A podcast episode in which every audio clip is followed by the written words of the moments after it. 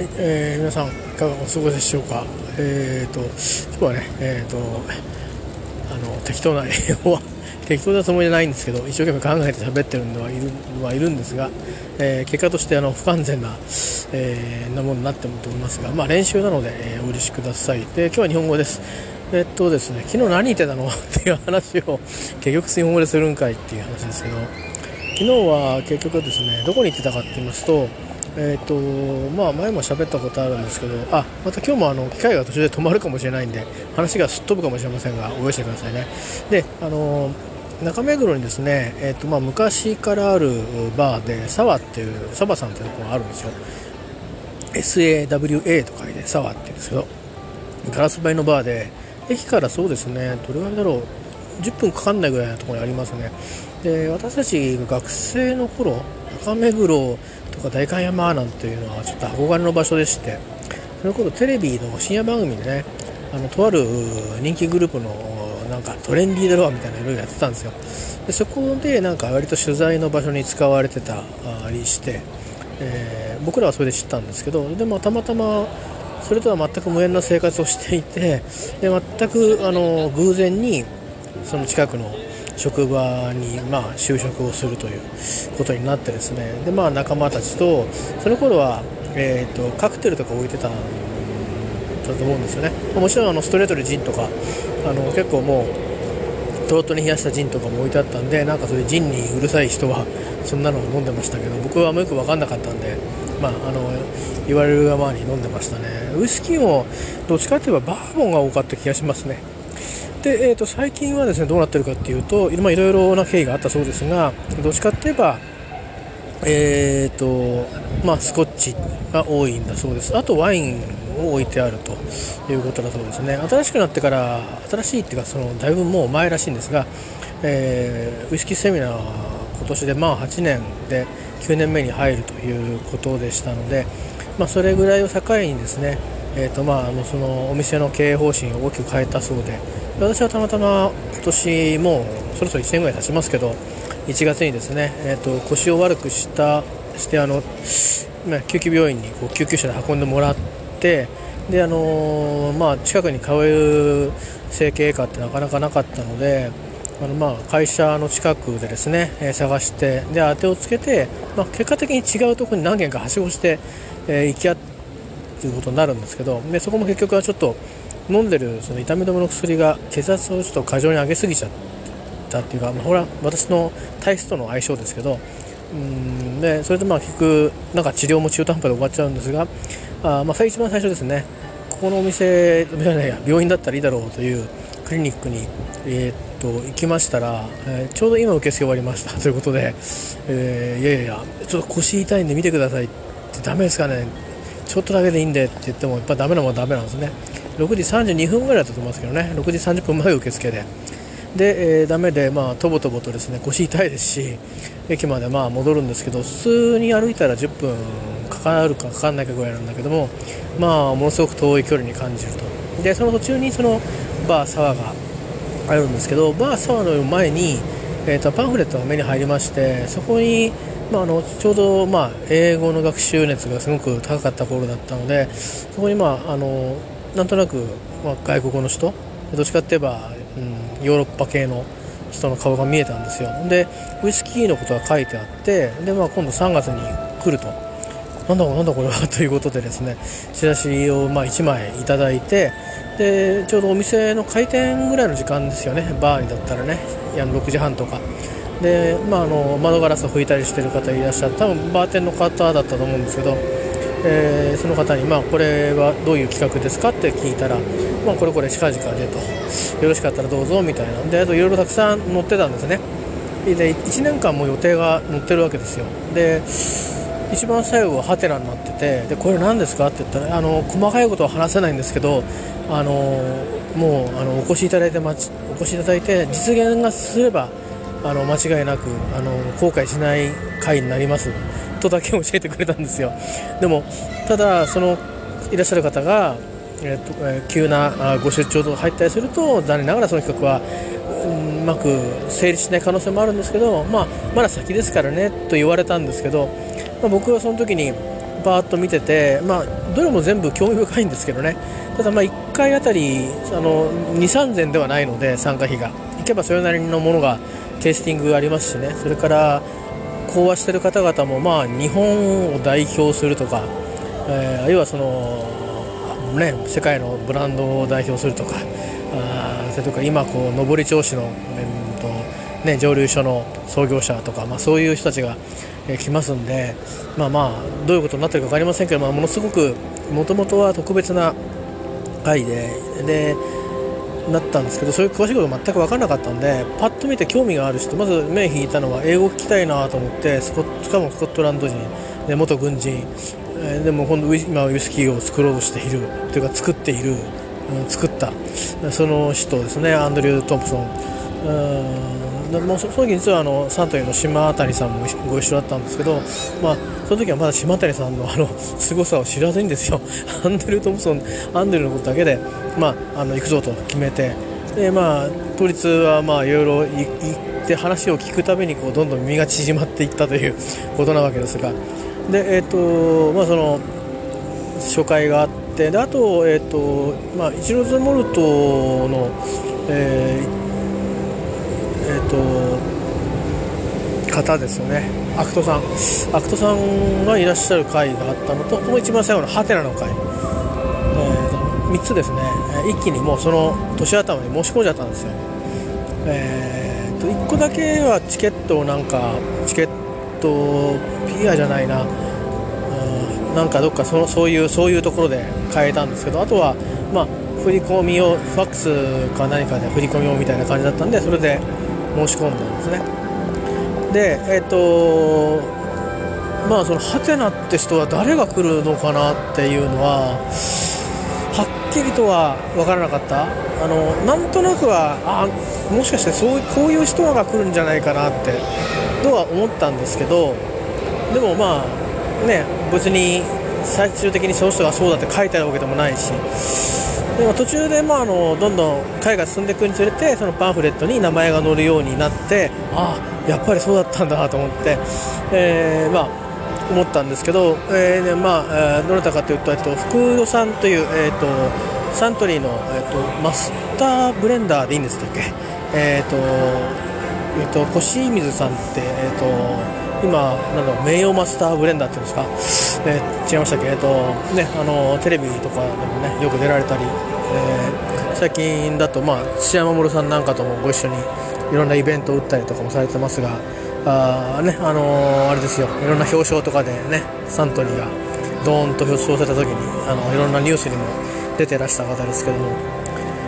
あとは仕事の流儀かなんかもね出てらっしゃいましたよね。もう大体午前中に酔っ払っちゃうって言ってえー、まあ、その、まあ、福代さん、えー、があの昨日講師で。でいつもあの大体2人の方であの、まあ、2時間っていう感じで1時間ずつっていう感じが多いんですが昨日はお一方で2時間と。で入ってみて驚いたのがあというかそもそもですね私は昨日の回が多分ウイスキーイベントでは多分最後になるかもしれないですね。なんか今年は多分いろんなことが最後で、まあ、あのお医者さんからいろいろ、えっと、指示が出ていてそれを考えるとなかなかあの平日も休日も、えー、ちょっとこうストップをかけないといけないんで、まあ、実はそこの、えーと、ところでお世話になっているところでですねとある蒸留所に見学しに行くっていうツアーがあったんですけどその、まあ、昨日、昨日もですね、あの、そのイベントに参加するのに、紛らわしくも、あの、すみません、その、あの、ツアーの方、ちょっと、これこれ近々でキャンセルさせてもらえませんかみたいな相談をして、ところで今日は、あのいらっしゃいます？大丈夫です？みたいな話でいやいや今日今日はあの急なことなんであのキャンセルもなんですしねあの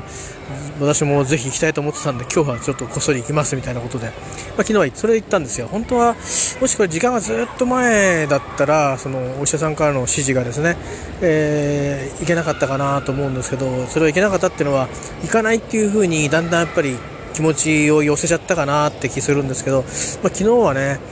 さすがにねなんかあの本当にあの手作りの会なんですよね。ものすごい方がいらっしゃるんですけど。で、まあ、参加者のほとんどがウイスキーのあの、まあ、プロ。作り手のプロ。それからまあ飲み手のプロ。えー、まあ、そういう人しか来ないみたいなところもあってそこにあのすごく素朴にウイスキーが好きっていう人は、えー、女性たちが混ざってるという。なんかすごいですね。あとは、まあ、なんかあれですね。ビール作ってる人がいたりして。なんだかものすごいんですよ。普段多分出会えない人。まああのそんなにそこの場所でたくさんこうお話をベラベラするような間がなった方は1人も残念ながらいないんですが、まあ、そういう方たちがいらっしゃってあのなんですかね自己紹介みたいなの最後にあの司会の、まあ、そこのバーの、えー、経営者の方が皆さんにする時間を設けるんですね。その時にこう人となりをこう聞いたりしてで、まあ、そういう状況で、あのー、まあエネルギーというかね思いとかいうのをこうシェアさせてもらうだけでもすごく刺激になるなという、まあ、こんな経歴な人がここに集まってんのかよっていう感じで、まあ、自分がいかにあの平凡なのかなっていうことや、まあ、その今、例えば昨日みたいな時ですね健康面もそうですしそれからその他に抱えている、まあ、ことなんかもね、これからウイスキーを作ろうとかいう人がいたりじゃ作っていたりですよ。あの自分たちで。それからもういよいよ立ち上げて本格的にやってるという人たちとか、まあ、いわゆるクラフト蒸留所の方々ですね。とかそれから、まあ、メジャーどころの蒸留所の関係者なんかもいたりそしてそのまあ、えー、まあその一周回ってじゃないですけど、えーまあ、ウイスキーのブームに戻ってきたんでっていうこともありあとはまあその不況さんって方がまあ今そのえーと、いわゆる、まあ、他のねあのご存命の、えー、名ブレンダーの形は別にあのサントリーにも日課にもたくさんいらっしゃるわけですけども、まああのー、まあ、サントリーで言えば、まああのー、不動産といえばっていうことに、えーね、それそれなりのやはりリスペクトが集まるということもあって業界の方もたくさん来ていると、まあ、そんなような回でした。で私正直あのあんまりサントリーのウイスキーってあのなんていうかなできすぎで、えっと、そんなにたくさん飲んだことないんですね。もちろん家にもありましたけど、結局全部売っちゃいましたんで、えー、いや、要はね、美味しいんですよ。あの、美味しいんで、あの、癖がないと僕ダメなんですね。なんか。何か癖がないとダメで、だから、いや、多分、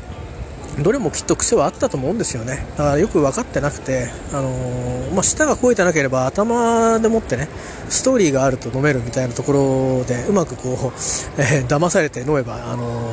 ー、もっともっと美味しく感じられたと思うんですけどまあそのあまりにもこう上品に出来上がる出来上がってるお酒が多いもんですから、まあ、たくさん実は買ったんですよ。買ったんですけどほぼですねミニチュアはほとんどあの、えー、全部あの飲み開けましたけども買ったミニチュアはね、えー、例えばだからミニチュアでもほら1000円とかするの平気であるじゃないですか。ね響きとかね、えー、でそのまあ響きなんかもあのー、まあ、まだ全然売ってますけど えっ、とね17年21年。まあ17年のは普通のボトルは終わっちゃったかな？とかまあ山崎ね20何年？1年とかなんかありましたっけ？18年でしたっけ？なんかそういうのとかで結局開けずじまいなんですけどまああのなんかねあのもう美しいの分かってるから、ま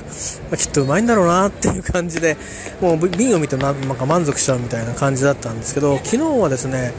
えー、そうではなくてまああのー、この間ちょっとねあのイチローズモルトさんの会の時にあの一応本さんもあの似たような似たような似たって言い方ややこしいな。アプローチとして少しあの近しいアプローチをされていて、えーと、昨日はあのサントリーさんの青っていうウイスキーのまあいかにしてこのウイスキーが出来上がったかっていうその元々のことのあの起こりのもう本当の本当の始まりから、えー、それからじゃあ飲んでみましょうなんですけどそれぞれのウイスキーがどんなあの効果を果たしていたり、えーと、このブレンドをするしないでどんな風に味が出て出てきたり消えたりするのかみたいなところの体感をさせてくれるという特殊なちょっとですねテイスティングをさせてくれたんですね。でえっとまあ、一応、モーツさんもですねあの、まあえっと、それは自社資本というわけじゃないようでしたけどもあの今、多分普通に普通にっていうか、まあ、運が良ければ手に入る、えっと、ワールドブレンドだったかな、あのいうのがあってあの本当にまあグレンも入ってて要は世界5大ウイスキーを使ったブレンドのウイスキーですね。それ出されてるんですけど、まあ、うちも実はやってるんですよって話をされてましたけど、えーとまあ、それはそれとしてですね、まあ、その話もあったんですが、えー、と今回はその、まあ、青っていうお酒で、まああのもしかすると人によるとそもそもそのこういう企画からしてダメっていう人もいらっしゃるかもしれませんけど私はまああのご存知のように素人ですし、まあ、あの好奇心だけで生きているような人間ですからあの非常に興味があってでもグラスがですねただ言ったらやたらグラスあるんですよ。真ん中にこう量があるそして色の濃いお酒がこうボンとある。でそれを囲むようになんかいろんな色のグラスがあるから多分これテイスティングさせるんだろうなと思って。でそれで右の端の方になんかちょっとこう割と濃いめのね多分シェリーなのかなって思ってそれもグラスがある。だからそこを見るだけでももう7つグラスがあるわけですよ。で、えー、お一方しか喋らない。いやこれすげえなと思ってもうもうベロンベロンに酔っ払うぞと思ってですね。私あんまりお酒つけ強くないんですね。最近は本当に。飲まないので。変な話ですけどね飲まないのになんでウイスキーのテイスティング行ったんだっていうのがあるんですけどそれはウイスキーのいうもののそのストーリーが好きだから行ってるんだってえーとまあ、その飲んだくれよってそういう魂胆ではないんですよね、まあ、それは皆さん、多分昨日いらした方は皆さんそうだと思いますけども。で、えーとまあ、話が始まりましてですね。まあ、あのそもそも、まあ、あのサントリーはいろんなところとあの会社を買収したりされているのはご存知だと思いますけど、えーね、それこそ、まあ、ボーモアもサントリー、えー、だったりとかラフロイグとかもね、えー、要はその、まあ、その何ていうかな蒸留所を買収というよりかはその、えーと、蒸留所を持ってる会社と資本提携していたり買収していたり合弁していたりってそういうことだったと思うんですけど、まあ、そういう意味で言うと本当にあの世界地図を描くとですよ。あのどっちかっていえば日課好きな私としては残念なことに圧倒的にあのサントリーで世界地図は塗りつぶせそうなぐらいっていうか、まあ、点と点結んだら世界一周できるぐらいの、えー、まあ、今そのかな資本的な影響力がある状況になっているわけですね、まあ、そある意味逆言えばあの手軽に日本でもその特別な銘柄そのある会社のね特別な銘柄でなければ代表的な銘柄はあの輸入されて、えー、我々があの手軽に飲めるようになっているというかね、えー、とも言えると思うんですけどまあまあボンモアとかはねそうしなくたって飲めるよっていう話はあるかもしれないけどまああのー、いずれねなんかああいうちょっとこう癖が割とありげなえー、まあまあ、あいらで言えばボンマーぐらい普通のお酒だよねって話はなると思うんですが、まあ、でもそういうねあの今後どんなことがあるか分かんないなっていう意味ではそのいろんなところのお酒を使える状況にあるというか、まあ、使うのもそう簡単じゃないらしいんですけど、えそういうまあ資本関係というか関係がある絆があるということはすごくやっぱり、うん、違うんだなとか影響があ影響があるっていうか本当にあの迫力があることなんだなって昨日はちょっとお話を聞きながら思ったんですけど、えっとまあ、昨日の場合はもともといわゆるあのバーボンねあの日本だとローラーっていうモデルさんがコマーシャルこの3年ばっかりやってますよね。夏場特にね、えーと、ジンビームで有名ですけども、えーとまあ、そことそのえー、ジンビームを持ってる会社とですね資本提携したってところから実はその青の開発って始まったそうなんですねで、えーとまあ、そこ資本提携して、まあ、資本提携するのはいいけど、まあ、なんかいやね、提携したからには何かしなきゃいけないわけですよ。商いをして、えー、新機軸を打ち出していくと。で、えっ、ー、と、なんかできんのかという話になって、そしたら、その、そのジンビーム何人ビームって言ったかな？えー、っとねちょっと名前ど忘れちゃったんですけどあのー、サントリーは日本はねジャパニーズ持ってますよね。でまあバーもありますよね。で他にえー、っとえーと、アイリッシュとそれからスコットランドとスコッチですね。スコッチとあと,、えーと、カナディアンクラブですか？CC ですよね、えー、そのジンビームが持ってたのかサントリーがもと持ってたのかちょっと忘れちゃうんですけど結果的に、まあ、要はそのえ、いわゆる、まあ、5大ウイスキーなるものはですね、あのー、そのそのいう蒸留所と、まあ、縁ができるということに、えー、思い至りですね、でまあいろいろこう若手なんかのもこれ全部ブレンドしたらどうすか？みたいなことを日本の若手なんかもいろいろ言ってみたりしてみんなそのアイデア出しっていう意味もあったりなかったり、えー、いろんなねあの場面でそんな話もあったらしいんですけど、まあ、いよいよあのちょっとなんかやってみようということになるんですけどその前にそもそもあのまずはそれぞれどんなあのウイスキーを作ってるのか味わってみないとということで、えー、各社を各社っていうかその各蒸留所を回ったらしいんですね不況さんが。で、えーとまあ、いろいろ見てきて飲んで味わってきてでどうだったということを、まあ、上司の方から聞かれた時にあのとてもその、まあ、ポテンシャルは高いしあの魅力的ではあるけどあのいくつかの点でいろいろこう課題はあるということでで、まあ、よりそのの課題と言ってるのはちょっと企業秘密なんで多分我々がそう会議されたわけじゃないんですが、えー、そういったものをですね、まあ、よくその解決していくというか品質を良くしていこうという形の取り組みに、え、まあ、変えてというかあのそういう取り組みをスタートさせたそうです。で、まあ、最初どこでやるのどこからやるのっていう話をした時にまあまあアイリスとかスコッチとかその辺から始めてったのかな。それでまあいろいろそのまあ、ほぼほぼ全てのウスキーのその種類の、あのー、蒸留所を全てやったかどうかはちょっとそこまで話をちょっと私聞き漏らしちゃったかもしれませんが、まあ、そういうふうにして、まあ、そんな活動をし始めたと。でそれやっていく中でなんかこう話がですね、あの、出てきてそのまあこれそれぞれのねあのウイスキーをブレンドしてえー、見てはどうかと。いう話に、まあ、なんか方向としてだんだんその機運が、あのー、なってたそうです、えー、それで、まあ、開発を始めたそうなんですけどもまあまあ、えー、なかなかですねあのー、なんていうかまあ、シトシーナではさすがにやっぱりこういかなかったようですよね。その始める前からもやっぱりその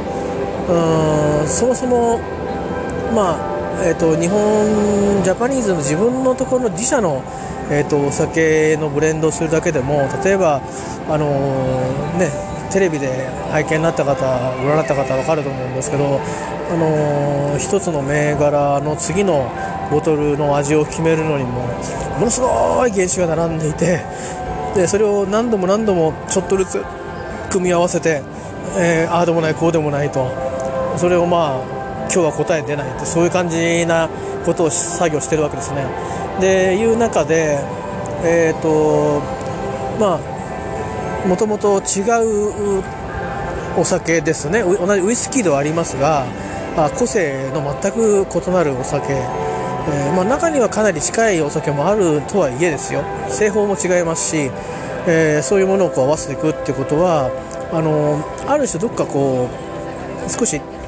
私の聞いてる感じだとそこまで細かい解説があったのか聞き漏らしたのかちょっとそれもまた聞き漏らしもあった気もしますが、まあ、天才的なですねやっぱりこの何て言うかな、え経験とセンスに裏付けられたあの何て言うかなひらめきみたいなものが必要でで多分その普及予算と多分その多分あの右腕になるような方もたちもいたんじゃないのかなと思うんですがえーまあ、その福尾さんは、まあ、こうある種こういうふうに方向感で仕上げたらどうかというのがだんだんに見えてきたそうなんですね。でただそのあるあるお酒と言ってましたのでどのお酒のことかは、えーと、明確には、えーと、その時にはあの話出ませんでした。最後の方でちらっともしかしてあのあのお酒のあの分野のお酒なのかなとはちょっと思いましたけどえっ、ー、とまあちょっとそのね、えー、もっとこもっとこう熟成されたお酒欲しいんだけどちょ手に入らないっていうことで。でそれもあのまず日本とかどっかってわけの前に各各社ごとにそれが結構あったらしいです。いやこれっていう。でそもそもあのその取り組みをするのに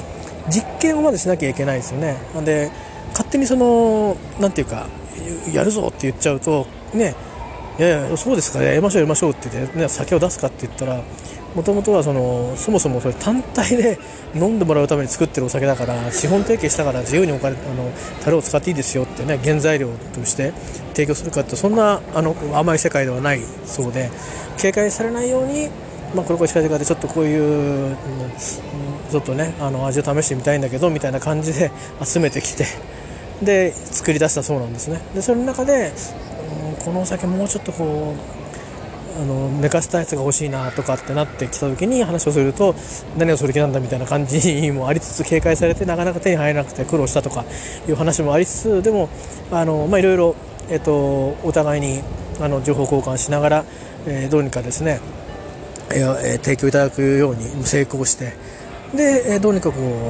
うその5大ウイスキーブレンドした試作品がこうだんだんに、え何回も何回も何回も何回もやって何回も作ったそうです。でまあある新聞の記事を引用されて話してましたけどえっ、と多分皆さんも聞いた耳にされたことがあるかもしれませんけどサントリーといえばですねもともとその、まあ、もちろんその創業者の鳥居さんもそうですけども、えーとまあ、佐治慶三さんって人が、まあ、中高の層というかね昭和に入ってからのその昭和戦後の、えー、サントリーといえば佐治慶三さんが作ったと言ってもいいぐらい、えー、佐治慶三さんのもとに集まった人たちが作ってもたと言ってもいいぐらいですね。影響力のある方なんですがその方が、まあ、会長さんでで、まあ、その方には、まあ、テイスティングっていうか、あのー確かですね、えっと、サントリーってあのなんだっけな一番偉いブレンダーってそういうそういうそういう創業者とか社長とか会長とかなんですよ。確か。ででまあそのサジさんに、えーとまあ、味わってもらいながら、まあ、何回もダメ出しをされたそうでで最後の時なのかな？最後のから1回目っていうのか、うん、なんやったらやめてまえって言われたそうなんですよ。でまあ、関西流のその、まあ、叱りつけるわけじゃなくてもうやめたらええわみたいな感じに言われたそうなんですね。でその時にでもただ違ったのはあこれダメっていうまたまた作ってみっていう感じじゃなくてでまあ顔を洗ってたと。分かっとるやろお前。なっていう風にしてな要はそのやめこんなんやったらって言ってると要は何が足りてないっていうことを分かっていてでお前も分かってるよなっていうまあそういうなんとかやっぱウイスキー、えー、のまああの作りを知ってる者同士ならというあのねしかもその 5, 5大 ウイスキーをブレンドするってまあ他のすでに過去にもそういう似たようなことをやったところはあるだそうですけどもえー、まあ、サントリーでは初めてでしょうししかも、まあ、今の今そのまさにこの時代においてですねそれをサントリーがやってるわけなんでまたその今の挑戦なわけですよね。でその時に、えー、まあその確か100回ダメ出しされたとかっていう新聞には出てたらしいですけど正確な回数は分かりませんが、まあ、本当に100回ぐらいダメ出しされてもおかしくないですよね。で、えーと、ほら日本のウイスキー作るだけでもね大変なわけですから。で、えーとまあ、その結果的に、えーと、実はこれがあのこういうお酒がちょっと足りてないような話を、まあ、ちらっとしたら、まあ、多分1人で行くわけじゃなくてきっといろんなあのなんとか担当なんとか担当なんとか担当も一緒に、えーと、多分あの会長のところにどんなお姿でいたのか分かりませんがあの、まあ、言ってるわけですね。で話したらなんなんとかなんとかしてなきゃだめじゃないかみたいなことをもう鶴の一声でなんとかせいや みたいな感じになってですね。それでその原酒が手に入ることになってでまあ最初の青が出来上がったんだというお話をですね、まあ、してくれまして。いやなかなか大変だなと思いましたよね。そもそも資本関係があったからといってもそのねそう簡単にそのなんかこういうことしたいんだけどっていうところからはすぐに始まらないしそもそも福尾さんもそういう話がちらと最初にあった時にいやそれはやりたくないと思ったそうですね。あのなぜかって言えばそのウイスキーそれぞれ完成してると。その完成してるものをですよ。あの別に何かのシングルモルトとグレーンを合わせてその違うコンセプトを出していくっていう話ではなくて仕上がってるシングルモルトを、ま、混ぜて、えー、しかもかなり高度なレベルですよ。あるいはすごくポピュラーな、ね、あのレベルでえー、仕上がってるお酒を混ぜて何をするんだと、まあ、思ったそうです。ですが、まあ、あのその品質向上活動みたいなものというか、あのー、なんだろうな、うん、そういうもうやっていくうちにだんだんちょっとこうまあ、機運が盛り上がってったっていうのが大きいんでしょうけど、まあ、チャレンジしてみようかなって気にもなったのかもしれないですね、そこは具体的に明確にはおっしゃってませんでしたけど、まあ、それで、えー、っと出来上がったということでした。で、まあ、まず、じゃあ、とりあえず、その真ん中にあるですね、テイスティングしてみましょうと、ちょっと飲んでみてくださいまず最初はちょっと飲んでみてくださいと、まあ、飲みますわね。で、ああ、なるほど、こういう味か、いろんな味するな、みたいな感じで。とにかく、まあ、パッと分かりやすい味が3つぐらいドドドドドってくるんですよ。で色はまあ濃いからシェリーなのかなって。でも甘々じゃないんですよ。でじゃあこれからテイスティングちょっと変わったテイストにしますと,、えーと、このウイスキーの周りに5つグラスあります。で今回作ってる原酒の中からそれぞれ1種類ずつの原酒を抜いた抜いたグラスが並んでます。さてどの原子が抜けてるでしょう？当ててください。つまりどこの国の原子が抜けてるでしょう？当ててくださいというそういうテイスティングだったんですね。これは面白いなと思って。いやそもそもどうやって作ったんだと思ったけど、まあ、それだからわざわざそういうものを作ってもらったのかでこういうセミナー用に用意してるのか分かりませんがでもそれにしてもすごくありませんか？だねなかなかないですよね。あのあのなて言うんだろう。これとこれはあのブレンドしたものですってのありますよね。でそれ抜いたものですっていう。つまりあの言ってみればそのブレンドする過程を途中まで再現したものを作ってるってことだと思うんですよ。抜くってことできませんからね。まあ、まあ、ものすごくなんていうかな。ちょっとあの手を手をかけていただいて楽しませていただいたっていう感じなんですが、まあ、ぐるっとですから、えー、アイリッシュ結果的にはですよ、まあ、まあ、だんだんああそういうことかって分かってはくるんだけどなかなかね思ったようにはえっていう感じで、えー、まあ、一番結果的にその、まあ、青というウイスキーに、えー、っとそのなていうかなあのブレンドしたその量の割合に応じてその原酒が抜けると、まあ、味が大きく変わってくるというのはあったんですけど一方であのなんだろうなそのお酒が入ってないことであの実は青青だけ飲んで飲んでると隠れてる味がぐっと出てるとかっていう原酒っていうかねブレンドもあったりして、えー、面白かったですね。最初はねアイリッシュ抜きなんですよ。その後スコッチ抜き。スコッチ抜きがねこれなんだろうと思ってなんかなんかねカラッとしてるんだけどなんかなんカラッとしてるからさなんか何の癖もない感じ。だからアイリッシュなのかなとかって思ったんですけどでもアイリッシュだったらもうちょっと甘みはあるしなとか思いながら、えー、でよく分かんなくて判断してなかったんです。それはだから、まあ、スコッチ抜きってことはほーと。で次が確かえっ、ー、とバーボン抜きだったかな。えー、だからバーボンが抜けてるからあのー、なんていうんですかね、まあ、バーボンのそうトップノートのことを薬っぽいって言ってましたけど僕はあの甘めで好きなんですけどね。あれはなんかアフターの方らしいんですよね。だから僕は鼻はやっぱりちょっと悪いのかもしれないですね。でその後と、まあ、カナディアン、まあ、要はグレーンですけどもが抜けていてで最後に、えーと、ジャパニーズ抜きなんですけど日本の、えーとモルトが抜けてると変な話ですね。なんかそれぞれスコッチ、えー、も抜けてるのもあれって思いましたけどそれ以上にあの何、て言うんでしょう。まとまってたもんがねまとまんなくなってんの、あのそれはももちろん、えーと、そのブレンディッドのその方針っていうのもあるんでしょうけどまあですね聞いてみたらものすごい贅沢なあの原酒が使われてるんですよ。それは贅沢に使ったっていう意味じゃなくてえー、山崎の山崎の確か、えーと、あのシェリーシェリーでしょ？それからピー白州の白州のピートだったかな？えー、っとねだと思うんですよ。でチタとかそういうグレーンはその他のグレーンとかあのー、まあ、あとアイリッシュ系？その辺で似たようなあの味が役割を果たすんでああえてグレーンはあの日本のグレーンは加えなかったそうですけど、まあ、そんなような、えー、ことで、えー、とありました。でえっ、とまあとにかく まとまりがつかない方じゃあことになってあの、まあ、それぞれにまあ毎回毎回答え答え合わせじゃないけど種明かしをするんですね。それぞれこういう個性があるからこんな風な感じ方になるんですよと。でだんだん分かってきてそれでじゃあ今度飲んでみてくださいってなった瞬間に最初飲んだ時はあのはいろんな味がするポンポンっていう感じだったんだけど今度はやっぱりそれぞれマイナスワンを全部飲み切った後だったんで逆言うと飲み終わった時に何が足りなかったっていうのはあのかつて飲んだことがあるその何かのお酒ですよね、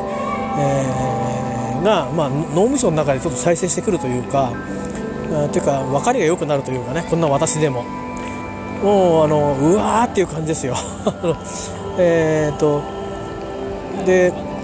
ただ本当は、えーと、ともっとあの冷やして飲むとかえーとまあ、ソーダで割るとかにした時にこの味が出やすいですとかっていうのがあるそうでそれはあのサントリーのその公式のサイトや、えーと、印刷物であの光線をしてるそうです、えー、ですので、まあ、あのもし、えーと、ご興味のある方は、えーと、青自体ももし変えることができるんだったらそんなあの理不尽な値段ではなかったと思いますんで、えー、と確かに日本のね例えばそれこそ山崎とか白州とかそのシングルモートそのものの、えー、すごくなんていうかな、あの、ヴィンテージね、えー、というわけではないですからヴィンテージ好きな人にはおすすめしませんけどちょっと変わったものというかあの美味しいけどあの、うん、ちょっとたまにはあの、うん、ちょっと変わったものをトライしてみたいっていう方にはおすすめですかね。で瓶のデザインなんかも結構凝ってて五角形なんですけどちゃんとした五角形じゃなかったりとかして、えー、なんかなかなかね、あのー、好感持ちましたねちょっと僕青ってお酒ってどうなんだろうって思ってたんですけどむっちゃくちゃ手がかかったんだなってのはよく分かったし、あの、あれだけの個性が違うものをどうやってまとめたんだろうっていうぐらいによく仕上がっていて、えー、まあ大変に、あの美味しくいただきましたね。で結構はテイスティングの時ちょっとしか飲まないじゃないですか。それで、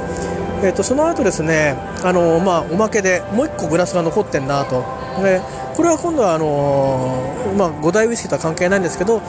えーとまあ、今社長、社長が新浪さんですよね、前、ローソンをやってたりしましたけど、もともと三菱商事系の、えー、方ですけど、新浪さんが、あのまあ、せっかくね、バーボンの絵ができたんだからバーボンなんか作れね作れんかという話になってでまあ作ることになったもののですねバーボンっていうのは僕も詳しくなかったんですけどバーボンってもうあのいわゆる蒸留したらもうそこまでで味が決まっちゃうらしいんですよ。っていうのは要はもうほら樽はね死んだるでしょ？で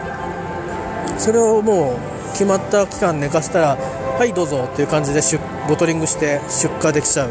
お酒ですよね。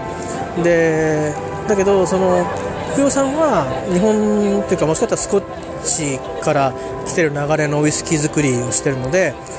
ブレンドしたいと。だけどだからまあマスターブレンダーとかっていうチーフブレンダーなのか。マスターは佐治さんとかなのかな、まあ、そのまあブレンダーっていう音なんですね。でだけどそのバーボンの方ではマスターディスティラーっていう、まあそのまあ、蒸留所の一番偉い人みたいなことですね。いうことで、まあ、それぐらいその発想が違うと。でだけど、まあ、お互いに多分その元々のね青を作ったりとかっていう絆もあったんだと思いますけども、えーまあ、ちょっと面白いの作ってみようよということで、まあ、提案をして、えーまあ、もちろんバーボンを使うんですよ。バーボンその、えー、ジンビーム。その時はねジンビームの、えー、っと持ってるディオール書のうちのどこだっつったかな。なんかねあの結構それもまあ割となんだろう。典型的なっていうか代表的な銘柄2銘柄作ってるとこと言ったな。それと,、えーと、そのお酒をシェリーダルに入れたのとそれから赤ワインダルに入れたものを、えー、寝かせ寝かせてっていうか、まあ、寝かせるんですね。でそれをブレンド。だからバーボンを使って普通はシンダルでしょ？バーボンって。でそれもあるけどそれにえっ、ー、とレール樽をシンダルだけじゃなくて、えーと、確かねシンダルだけじゃなかったシンダルはなかったという絵じゃなかったと思うんだけどな、えー、間違ったらごめんなさいね。ただそこにあの、えーとま、あのシェリーと赤ワインの樽があったのは間違いない。それを覚えてます。ででそれをブレンドしてですね。でそれがあのレジェントレジェントっていうあのこれ造語らしくてあのどうだったかな？LEJENT だったかな？あの英語の文字英語単語にはない、まあ、レジェンドっていうのも含めて、えーと、レジェントっていうお酒としてあの今あ免税店空港なんかのとか、え中国とかあの今、市場調査も兼ねてそういうところで販売してるそうです。それを飲ませていただきまして。これはねだからああシェリーだあ赤ワインだっていうことですぐに分かるかっていうとそうではないんですけどでもあのこれもね美味しかったですね。うん。あのまあえー、でそれがあった後にですよ。じゃあもう時間があるんでもう2本行きましょうかって言って今度は、えー、と今サントリー、まあ、どこの会社もそうですけど今そのなかなかヴィンテージものがですねあのお酒がねでそれで攻めていくってことがないので結構いろんな企画ものをこう出してますよね。それはすごくあのお互いものもたくさんあるしそれから、まあ、使う樽だとか、えー、原酒の個性、をちょっと変わったものを選んだりとか。で今回は、えーとまあ、前にねなんかその誰か質問されてましたけどどなたかが、あのあったらしいんですけど、えーと、竹かな、えーと、と樽に、えーと、竹そこに樽のねあの全部た樽あの樽に竹使うと,、えー、となんか割れちゃうらしくて、えー、と要は鏡面って言われるなんかその底のとこですか？そこにこう竹を使ったあ樽で、えー、寝かせたというシリーズですね。それのあの、まあ、ライトなタイプとリッチなタイプと、えー、値段が相当違うらしいんですけどでなんか結構本数があの要はバーで飲めればっていうことで製造されてるんで全部で4000本ずつぐらいしか作んないらしいんですよでそれをが、まあ、バーに行けば普通にバーで飲めるわけですけどバーに行かずに市場にネットに出回ったりすると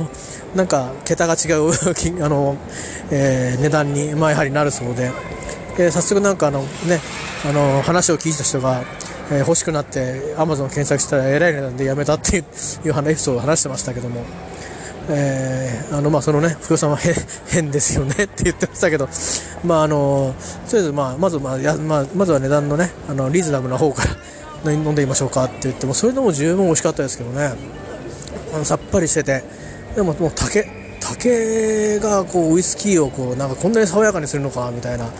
感じで結構半年ぐらいでも竹の香りって移っちゃうらしいんですよ。だからそういう意味じゃまあ早熟っていうわけではないんでしょうけどまああの最後のその香り付けフィニッシュが早いということがあ効果としてあるみたいですね、まあ、もちろんそのベースとなるお酒がしっかりできてないと、まあ、やっぱり味がついてこないですからね、あのそれは当たり前の話だと思うんですけど。では次行きましょうかと。でそれのリッチなタイプってことで多分、えーと、今度はあのそのお酒のそのものの中にですねがもうね熟成に熟成を繰り返したお酒なんですよね。でそのその中そのところどころにその樽を竹の樽を使って、えー、最初に6年その後に何かを合わせて13年でとかっていうなんかね結果のものすごい寝かしたお酒なの。でそれもいただいてそれはむっちゃくちゃうまかったですよ。もう人ってねあの自分のあの語彙が日本語の語彙がもう少なすぎてそれからウイスキーを表現するボキャブラリーが少なすぎて表現できないんですけどいやこんなもん飲んでいいのかなっていうぐらいに思ってですね。いやもうただ青の話と青を飲んだのとマイナスワンのその、えー、お酒をですね味わわせてもらってその頭と目とねあのもう五感全体でまあ理解をしたという感じだったわけじゃないですか。その他におまけがこうね3つもすごいのが出てきてまあ多分1人じゃそうね一気にはかき集められないというかそんなもの全部置いてあるバーに行こうと思っても行けないというか、えー、まああるっちゃあるんだろうけどね。でもまあまあそんなねだってね福代さんの解説付きで、えー、しかもですねその日はですねいつもあのそこの、えーと、と澤さんのその主催のセミナーではえーとまあ、お酒を飲むからねやっぱりちょっと少しお腹入れてくださいってことで食べ物が置いてあるんですよ。で私3回しか行ってないんであの分かんないんですけど途中そうだねえっ、ー、とどこかのカツサンドかなサンドイッチか何かそういう時もあってでそれもそれでも美味しかったんですけど最初の時はね茶巾寿司でどこどこの茶巾寿司ですって言うとなんかね言われがあるんですよ毎回。で今回はですね、えーと、大分空港のにある普通になんかねあの太巻きのお寿司かなとかって思ったんですよ。でねえみちゃんのなんとかって書いてあったな。えっ、ー、とで中がねあのシュワッとしたちょっとお出汁が染みてる大きい卵焼きをふわっと薄いご飯と海苔で包んだ太巻きみたいなやつなんですよ。うまく言えないんだけどあの大分空港で多分卵太巻きみたいに調べてください。ものすごく美味しかったですよ。えー、お酒飲む前に全部食べちゃいましたもう。だから大分に行くことがもしあったら絶対行こうと思いましたね。でなんか、うんと、そのバーの、えーとそのまあ、澤さんの経営者オーナーはあの新谷さんという方で、えー、元宝ジェネの方なんですけどなんかたまたま大分空港にいた時に、まあ、食べて美味しかったらしいんですよね。でなんかどういうふうなコミュニケーションを取られたのか分かんないんですが、えーとまあ、その美味しかったんでその今回、えーとぜひあのそれをあの私たちですね振る舞いたいと思っていただけたようでで、ま、それを頼もうということで、まあ、送ってもらおうとしたらしいんですよ。そしたらですねあのそれがどうしてか僕はそのちょっと答えを聞き逃したのかおっしゃらなかったのか分かんないんですがそのお店をやられてる方自体がですねお店をやられてる方自体がですね大分から飛行機代、えー、確か6万円って言ってましたけど、やけにディテールが、ディテールがすごかったんで、払ったんじゃねえかなと思うんだけど、あの、わかんないですよ。えー、桜の会みたいになっちゃうからやめましょうね。えっ、ー、と、あの、持ってきたんですって。あのでその方別に紹介するわけでもなく多分お仕事があるからすぐ戻られたんでしょうけどかまあどっかであの受け取ってで多分それが羽田羽田から取って返したと思うんですけど、まあ、あの何かですね、えーと確かですよ。なんかそその時に話をされてた話だとうんと、まあ、パートナーの方がいらっしゃったようなんですが何かがあって、まああのお一人になったのかあのお亡くなりになったのか分かんないんですがそれから一年発起してそういうお店を始めてそれで空港でお店をやるようになってでそこにあの沢の経営者の新谷さんが行ってそのまあ食べ物と出会ってこれは美味しいということで記憶に残っていたと。それでまあ実は頼みたいんだけどもって話をしたらですね。えー、まあ、届けてくれたとというエピソード付きでなんかもう全てがスペシャルでして贅沢ですよねなんだかあのいや多分あの何か粋に感じるようなことが他にもきっとあの私たちにはあの、ね、話せないというか話さない、えことがきっと裏にあるんだと思うんですね。まあまあ、大体あの、えっと、ぜひですねレッドローズっていうあの名前であのそこはバーサワーでも出てくるかもしれないけどレッドローズっていう、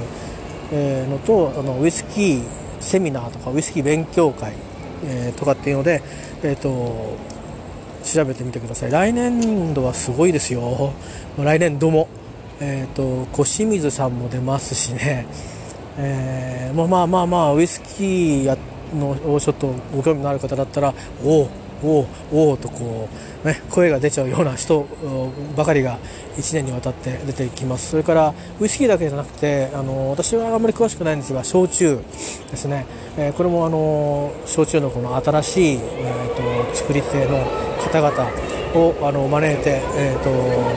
そういう楽しみ方を、えー、紹介するというようなセミナーも用意されています。もう1年分の予定が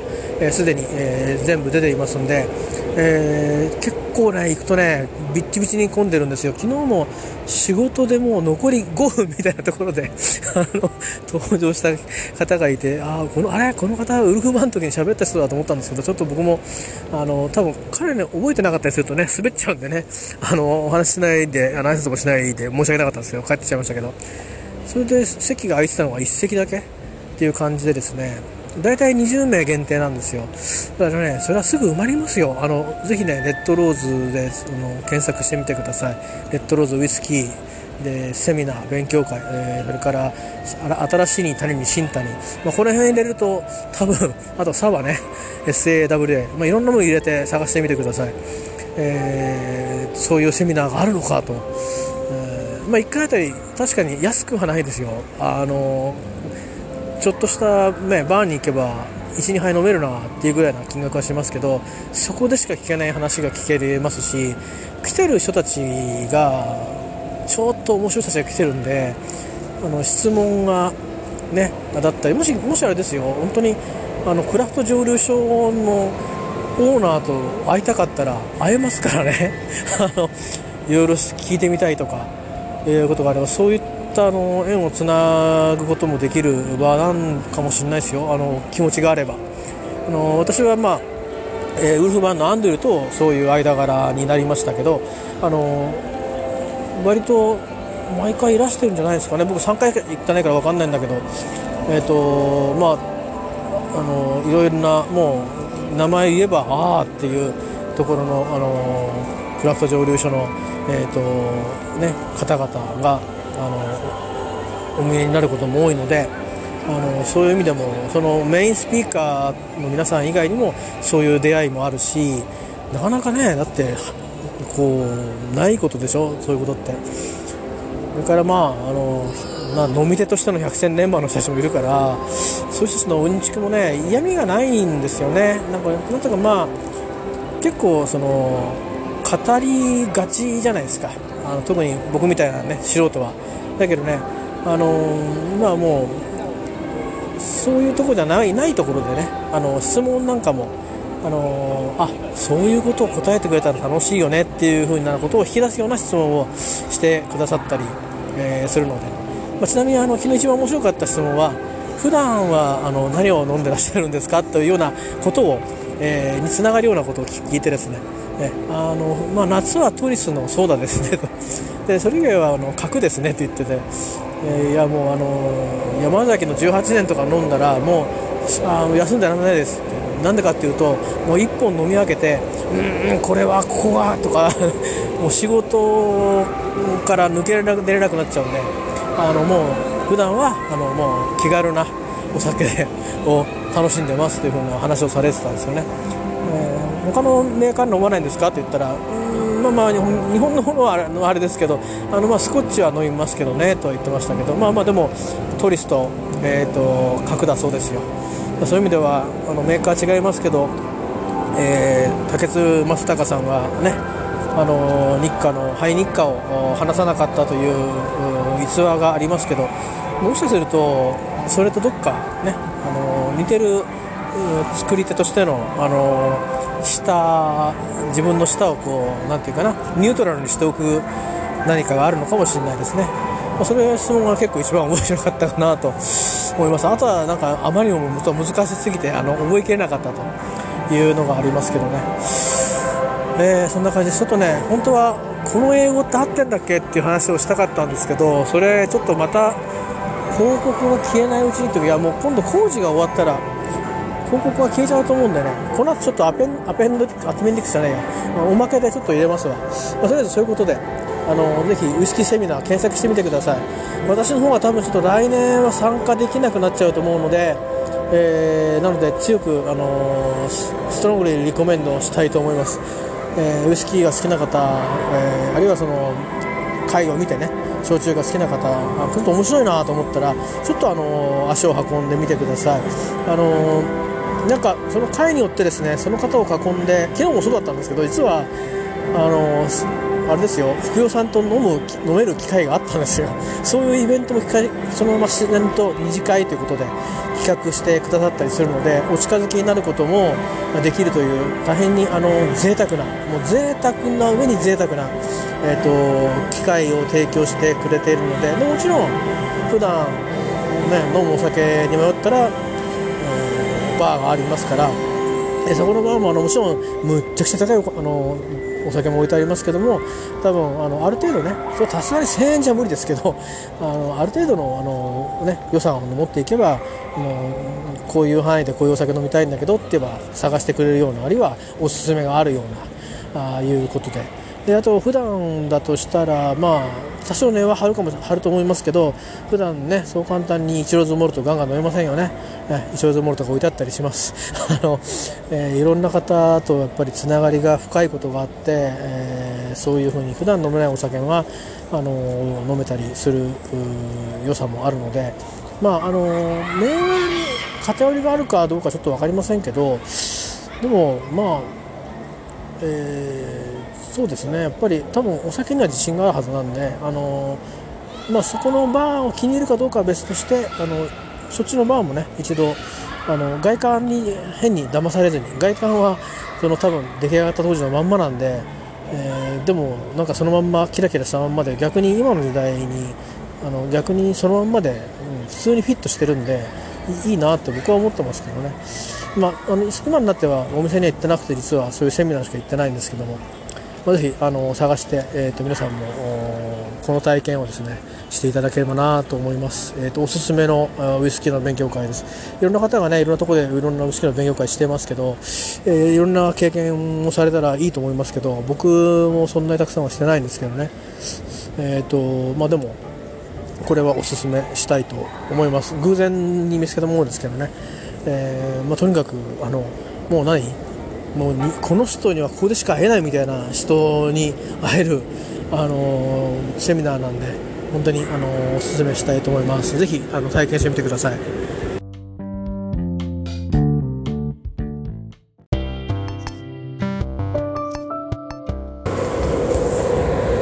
はいえーと、続きの話なんですけど昨日はねそれで結局、まあ、今自分まだ飲んでましたね。あのでえーと結局分ですねどれぐらい飲んだのかな。かなりの量飲んでんですよね。で水はえーとあのね、サントリーの天然水あれ1本とあと自分でもう1本あの終わってから買って飲んだんで1リットル飲んであと家に帰ってからま食事しながら水水分取ってますけど結局、うん、食事してなんかどうしたのかな。風呂入んなくちゃなと思いながらそのまま寝ちゃったんですよね。で起きたら3時ぐらいで。で3時もともと今日はあの早く行くつもりなかったんで絶対絶対起きれないと思ったんで、えーと、それからシャワー浴びましてそれからもう一回寝直してみたいな感じだったんで、え、だったんですけどね。まあ、それはそれそれとしてですね、まあ、そんな感じで、えーとまあ、心地よく酔いがだから冷めたということですね。えー、かなりの量飲んだと思うんですけどね。テイスティングは多分ね20ミリぐらいずつぐらいしか入ってなかったと思うんですよ。なんか線がしてあってその下だったんで多分シングルのエア下ぐらいだったから 20, 20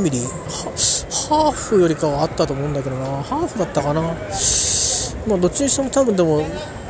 すごい量じゃないですよね。でも自分にはすごい量。あの多分だでほらおまけもあったから。おまけもねおまけはあのまあ2人で分けあの1本みたいな感じで、まあ、結局分け合ったんですけどあのグラス僕は移したんですけどね。そのまま飲み合ってる人もいましたけど。まあなんだかんだで多分ダブル3杯ぐらいぐらいしか飲んでないと思うんですけどまあね2時間ぐらいでそんだけ飲んじゃうから僕にしてはちょっと、うん、あの弱くはないんですけど、まあ、心地よく酔ったまま帰ってきて酔ったまま寝たと。酔ったまま食事して酔ったまま寝たという感じでしたけど。あで今日ですねあの多分ねこれ僕の英語の知識が試される話で、えーと、あの合ってるとか間違ってるとかっていう話じゃなくてふと疑問になってるのが、えーと、あのこの間、えーと、JR が、えー、と高輪ゲートシティステーションでしたっけ？駅でしたっけ？であの線路の切り替えやるのに止めましたよね。であのそれはどうなの？それとは直接は関係ないんだけど似たようななんかあの、えー、他の会社がですねなんかある日に電車をなんかその線路絡みの工事で止めるみたいなんですよね。でまあ、その話がいろいろ書いてあるんですよ。でその英語を見ててああこれなんか TOEIC 的でいいなと思ってあのいや on なんとかかんとかかんとかあ we どうたらこうたらみたいな書いてあって図が図があって、まあ、図は日本語ですけどね。でもこれもなんかもし TOEIC のパート7とかああるいはパート4にいいななんて思って読んでたんです。で英語もまあそんなに難しい英語じゃないからまあ TOEIC には出ないかもしれないけどでまあ読んでて。そしたら一番最後の方にえっ、ー、と、えー、We apologize for、uh, the inconvenient って書いてあったんですよね。ああご不便お詫びしますみたいな感じかなと。で、えー、but but ね。but uh, we appreciate it uh, to we appreciate it to to understand and なんとかなんとかって書いてあったんですよ。で要は、えっと、日本語には、えっと、ご不便お詫びしますがおしますがご迷惑をおかけしますがだ。ご迷惑をおかけしますが、えーと、ご理解とご協力に感謝いたしますみたいな日本語だったんですよ。で僕その英語を読んだ時にあのこれってバットなのかなって思ってアンドじゃないのって思ったんですよ。どどうですかね。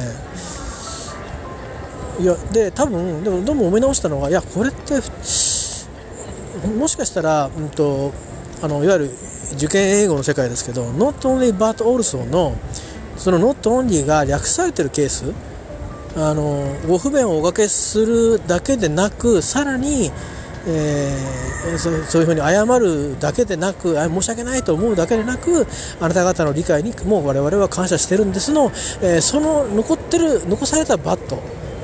なのかなと。だとしたらああこれは文法的には成り立つかなって思って。か単にバットって普通にそういう風に使うもんだよってことなのかいやでもなんかどうだろうなと思って自分が使う時に「uh, I apologize for your inconvenience、I apologize for inconvenience、with with 何々ブラブラ but I appreciate but って言うかなと思ってすごく but って違和感があってだけどって何に対してだけどなのっていうことじゃん。反対じゃないよね。別のことだよね。別っていうか同じだよね。申し訳ない。